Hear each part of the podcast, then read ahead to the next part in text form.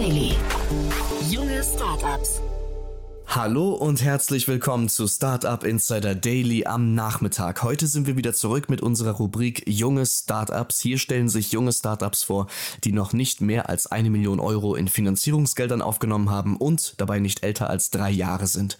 Falls ihr da draußen auch ein Startup habt, das diese Kriterien erfüllt und ihr es hier gerne vorstellen möchtet, könnt ihr das tun. Schickt einfach eure Bewerbung hierfür an podcast.startup-insider.com. Auch heute haben wir wieder drei Startups, die sich vorstellen. Los geht es mit Alexander Timper, Gründer und Geschäftsführer von Area Butler. Die bieten bedürfnisorientierte Standortanalysen für Kauf oder Miete von Immobilien.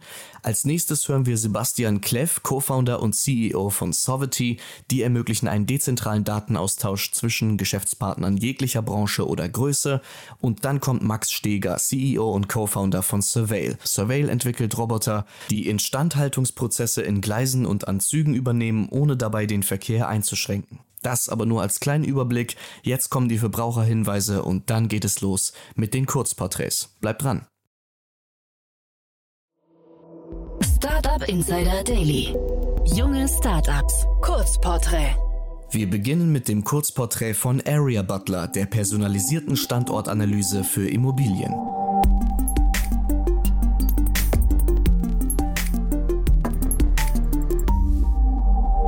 Euer Produkt?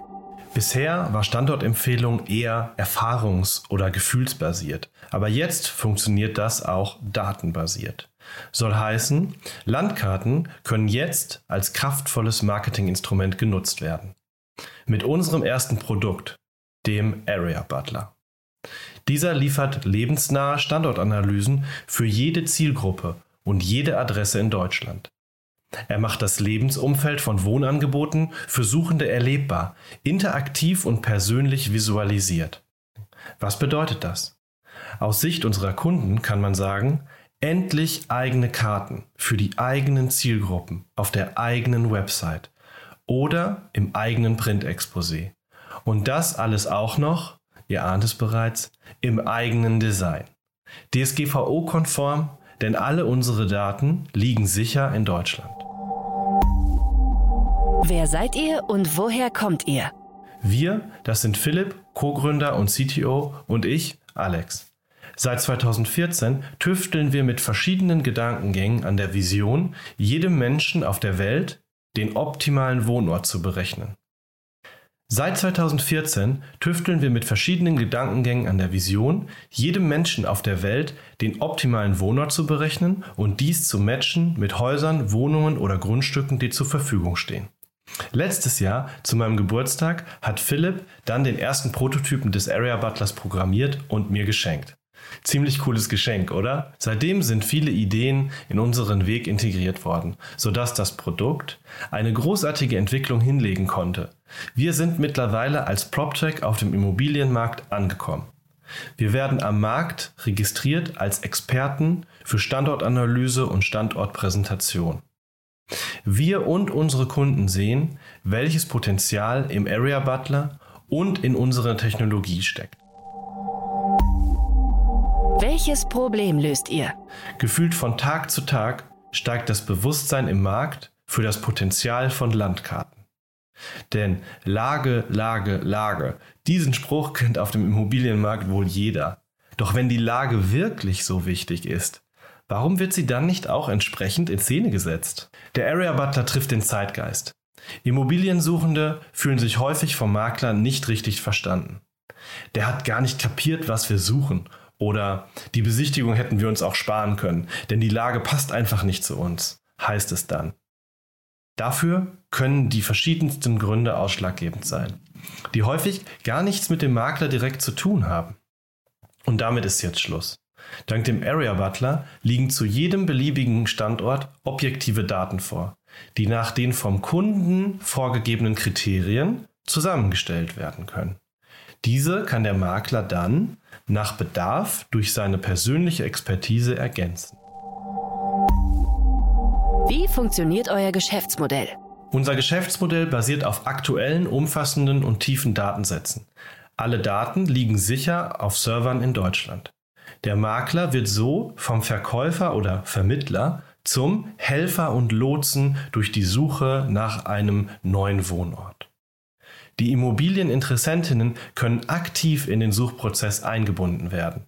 Sie können bestimmen, was sie wissen wollen und Makler explizit auf das in der Wohnumgebung hinweisen, auf das sie hinweisen wollen.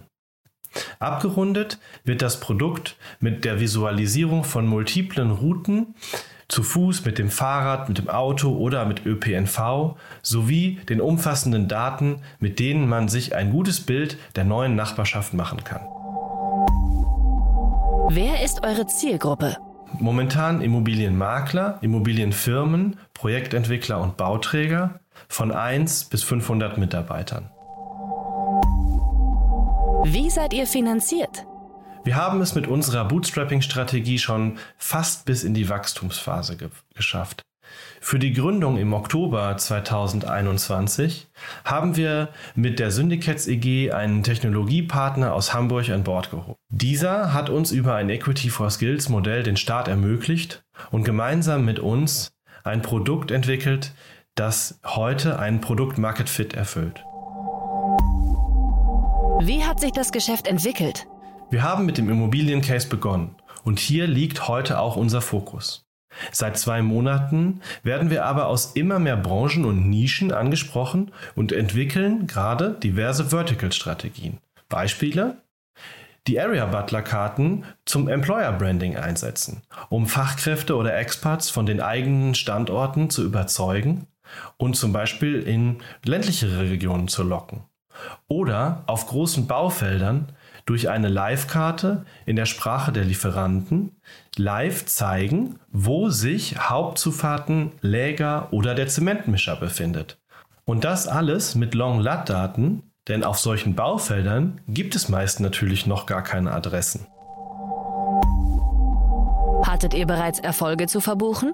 Wir befinden uns gerade im siebten Monat nach unserem Marktstart haben Kunden in ganz Deutschland gewonnen und bereits einen gesicherten Jahresumsatz von über 30.000 Euro für das Finanzjahr 2022. Diese Entwicklung ist unser Erfolg und zwar für uns ein sehr großer. Wir sind optimistisch, dass wir bereits im neunten Monat nach Marktstart in den schwarzen Zahlen sein werden. Was glaubt ihr, wo werdet ihr in drei Jahren stehen? Wir glauben fest daran, dass unsere Vision, jedem Menschen auf der Welt den optimalen Wohnort berechnen zu können, in greifbarer Nähe ist. In drei Jahren möchten wir die umgedrehte Suche, den Kern des Kudiba-Algorithmus, zu einer kraftvollen Reverse Search Engine aufgebaut und die Plattform dahinter am internationalen Markt platziert haben. Dies würde enorm vielen Menschen in unterschiedlichen Lebenslagen und Ländern helfen. Es könnte Probleme des Immobilienmarkts wie steigende Preise, Wohnungsknappheit in Zentrallagen oder nicht zusammenpassende Hausgemeinschaften etwas Menschliches, Einfaches, aber sehr Kraftvolles entgegensetzen. Und wer bis jetzt dran geblieben ist und sich fragt, was bedeutet denn eigentlich Kudiba, das war eine Abkürzung in alten Zeitungsimmobilienanzeigen. 52 Quadratmeter Kudiba kannte damals ein jeder als 52 Quadratmeter Küche, Diele, Bad. Und wenn in drei Jahren jeder wieder diese Abkürzung kennt, dann haben wir, glaube ich, einiges richtig gemacht. Das war die Vorstellung von Area Butler, der personalisierten Standortanalyse für Immobilien. Und jetzt geht es weiter mit Sovety, Datenhoheit as a Service.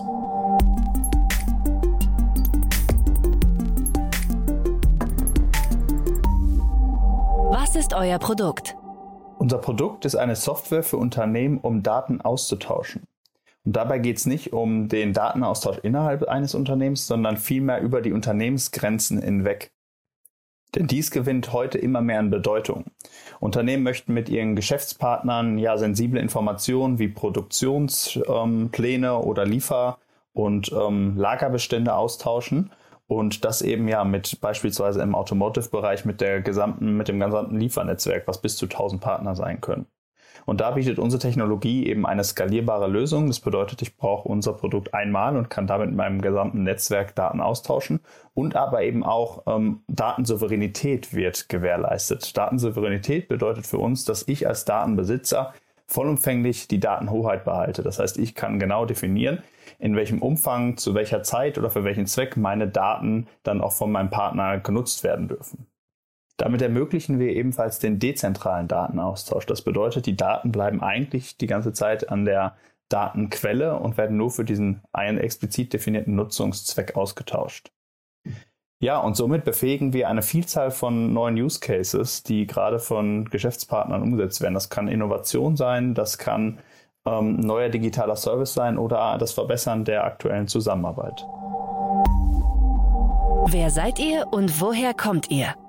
Wir sind ein Startup aus Dortmund und haben bereits in den letzten Jahren am Thema Datenaustausch zwischen Unternehmen unter anderem über Fraunhofer gearbeitet.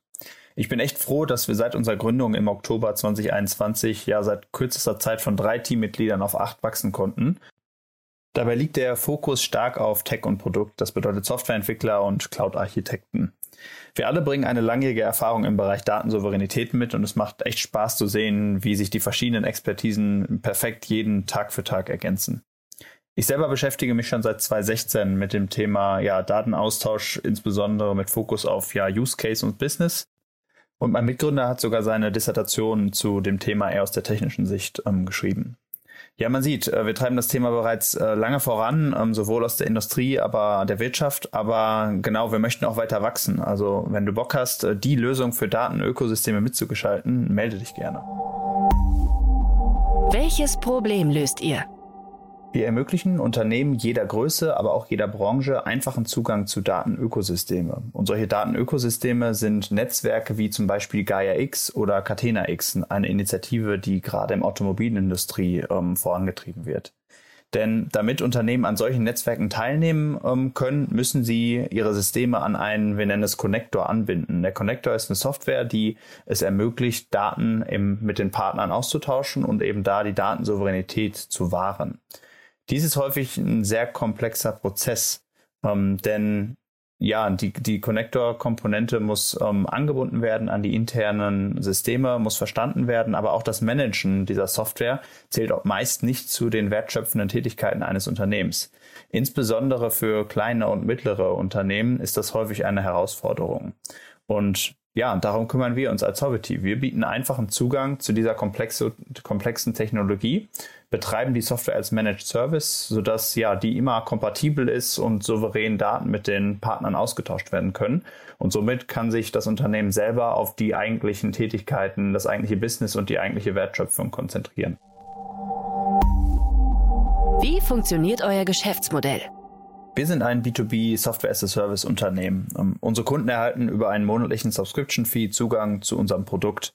Aber dabei ist es nicht nur ein Zugang zu einer zentralen Plattform, sondern vielmehr erhält jedes Unternehmen einen individuellen Connector, was gerade im Hinblick auf Datensouveränität ein ganz wichtiges Wertversprechen ist. Parallel zu unserer Software unterstützen wir Unternehmen auch noch bei der Umsetzung von verschiedenen Anwendungsfällen. Dabei setzen wir Use Cases auf Basis unserer Technologie um, zum Beispiel Konzeption, Architekturdiskussion oder entwickeln Mehrwertdienste. Wer ist eure Zielgruppe? Unsere Zielgruppe sind Unternehmen, die im Rahmen der Digitalisierung sensible Informationen über eine standardisierte Technologie austauschen möchten. Heute arbeiten wir mit vielen großen Unternehmen zusammen, die sich mit ihren Partnern vernetzen möchten. Allerdings sehen wir den großen Mehrwert unseres Produkts gerade bei kleinen und mittelständischen Unternehmen. Warum ist das so? Ja, gerade die großen Datenökosysteme, ähm, die sich gerade am Markt entwickeln, bestehen maßgeblich eben aus diesen kleineren Unternehmen. Diese haben aber häufig nicht die Ressourcen oder die IT-Gegebenheiten, sich eigenständig um die Datenaustausch-Technologie zu kümmern. Und genau diese Herausforderung lösen wir. Mit unserem Produkt schaffen wir eine unglaublich geringe Eintrittshürde zu solchen Datenökosystemen und dem souveränen Datenaustausch. Und somit ist es im Prinzip jeder Unternehmensgröße am Ende möglich, da auch teilzunehmen. Wie seid ihr finanziert? Unsere Finanzierung setzt sich aus zwei Bausteinen zusammen. Zum einen konnten wir Anfang des Jahres ähm, unseren F Investor FTTF von unserem Produkt und aber auch eben diesem riesigen Marktpotenzial überzeugen, sodass wir ein kleines Wandeldarlehen ähm, erhielten und somit unser Team erweitern konnten. Dazu rechnen wir bis Ende diesen Jahres mit einem Umsatz im sechsstelligen Bereich. Aber gerne kann ich auch hier schon mal teasern, denn in ein paar Wochen werden wir eine weitere Finanzierungsrunde starten und ja, sehr gerne möchten wir dort dann unseren Investorenkreis erweitern. Wie hat sich das Geschäft entwickelt? Das Geschäft läuft wirklich sehr gut. Ähm, dafür, dass Sovereignty noch so jung ist und ohne dass wir bisher aktiv Sales angegangen sind, arbeiten wir bereits mit einigen Kunden und strategischen Partnern zusammen. Hier verproben wir unser Produkt und realisieren erste Anwendungsfälle. Es melden sich auch vermehrt neue Interessenten und durch unser starkes Netzwerk ist Sovereignty bereits bei sehr vielen Unternehmen, aber auch bei den großen Datenrauminitiativen ein bekannter Name. Wir sehen eben, dass das Thema häufig sehr weit oben auf der Agenda steht, ähm, wahrscheinlich auch unter anderem, weil ja, es aktuell stark aus öffentlicher Hand und der Politik vorangetrieben wird. Hattet ihr bereits Erfolge zu verbuchen?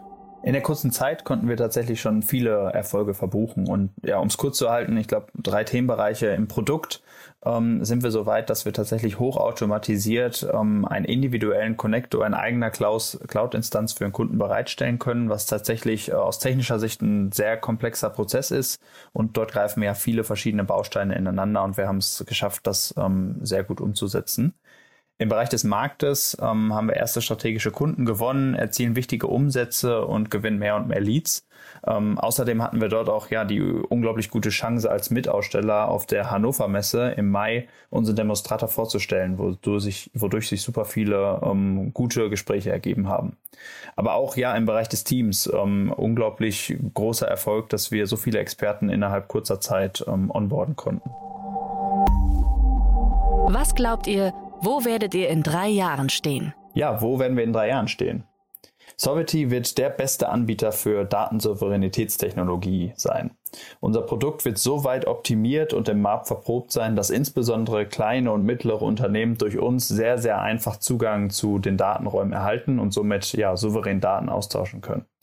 Somit ermöglichen wir es wirklich jedem Unternehmen Innovation, verbesserte Zusammenarbeit oder optimierte Prozesse auf Basis von Daten ähm, ja, umzusetzen. Und auch die großen Initiativen wie beispielsweise International Data Spaces, Mobility Data Space, äh, Catena X oder Gaia X werden auf unsere Lösung setzen und damit werden wir sie befähigen, wirklich möglichst viele Unternehmen zu vernetzen und zu skalieren. Das war Sovereignty, Datenhoheit as a Service. Und zu guter Letzt stellt sich Survey vor, die die Instandhaltung von Gleisen und Zügen neu gedacht haben.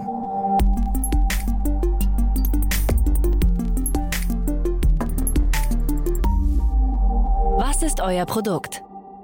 Surveil entwickelt Roboter für die Instandhaltung im Bereich Eisenbahn. Das Besondere an unseren Robotern ist, dass sie sehr kompakt sind und den Raum im Gleis unter den Zügen verwenden und dass wir dadurch die Arbeiten am Gleis durchführen können, ohne das Gleis zu sperren. Das heißt, die Züge fahren einfach über die Roboter hinweg, während diese sich im Gleis bewegen. Die Roboter dienen dann als Plattform für Werkzeuge und für Sensorik und damit können wir eine sehr große Bandbreite an verschiedenen Aufgaben abdecken, die man für die Instandhaltung der Gleise, aber auch der Fahrzeuge braucht. Der zweite große Anwendungsbereich für unsere Roboter ist die Inspektion von Zügen.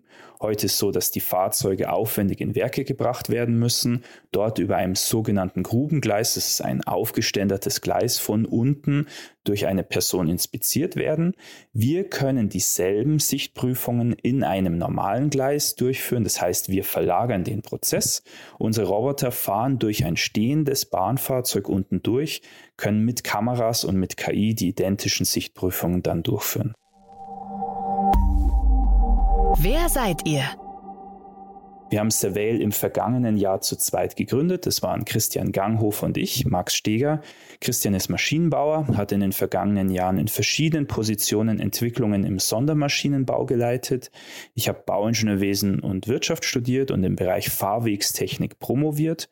Vor Surveil war ich zudem mehrere Jahre in der Entwicklung bei einem Bahntechnikzulieferer tätig. Wir haben das Team dann sehr früh erweitert mit Kang Le Chen, ebenfalls ein Experte im Bereich Bahntechnik und Sensortechnik. Und jetzt kommen mehr und mehr Studenten mit dazu. Das Schöne am Standort München ist sicher, dass es hier sehr viele Studenten gibt, die nach Jobs in Startups auch suchen.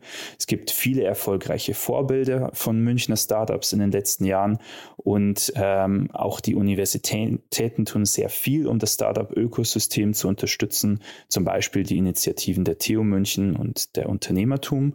Und für uns ist es eine sehr große Chance. Wir binden mehr und mehr Studenten ein, die bei uns auch sehr früh verantwortungsvolle und wichtige Aufnahmen, Aufgaben übernehmen können. Welches Problem löst ihr? Es gibt zwei ganz große Herausforderungen im Bereich Eisenbahn, die wir mit unseren Robotern unmittelbar adressieren. Die erste Herausforderung ist die Maximierung der Verfügbarkeit der Infrastruktur und der Züge. Warum ist es so wichtig?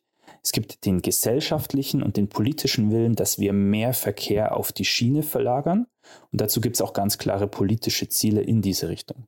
Gleichzeitig ist es aber so, dass wir an vielen Strecken bereits heute an der Kapazitätsgrenze angelangt sind und der Neubau von Strecken ist sehr schwierig, sehr aufwendig und keine realistische Lösung für einen sehr kurzfristigen Zeithorizont. Auf den Strecken, die an der Kapazitätsgrenze sind, tut uns jede Unterbrechung weh. Zum Beispiel eine Unterbrechung des Bahnbetriebs, um eine Wartungsmaßnahme durchzuführen. Mit unseren Robotern müssen wir die Gleise aber nicht mehr sperren, sondern wir können Instandhaltungsprozesse durchführen und der Bahnbetrieb läuft einfach weiter, die Züge rollen einfach über uns hinweg. Die zweite große Herausforderung ist die Qualität. Um auf neue prädiktive Instandhaltungsstrategien umsteigen zu können, müssten wir eigentlich mehr Messungen und Inspektionen vornehmen. Das können wir aber nicht, da die Einschränkungen des Bahnbetriebs zu groß wären. Mit unserem Produkt, mit unseren Robotern können wir da helfen und Monitoring unter dem rollenden Rad durchführen. Wie funktioniert euer Geschäftsmodell? Unser Geschäftsmodell ist abhängig vom Anwendungsfall. Es gibt die Fälle, in denen für uns die Anwendungsbereiche sehr schwer zugänglich sind. In diesen Fällen ist dann auch häufig ein Verkauf der Roboter sinnvoll mit einem zusätzlichen Servicevertrag. Ansonsten bieten wir auch Dienstleistungen als Robot as a Service Modell an. Wer ist eure Zielgruppe? Es gibt insbesondere zwei große Kundentypen. Das eine sind die Eisenbahninfrastrukturunternehmen, die ihre eigenen Gleisinfrastruktur instand halten müssen und durch unsere Lösung Kosten sparen, aber auch die Verfügbarkeit ihrer Infrastrukturen maximieren.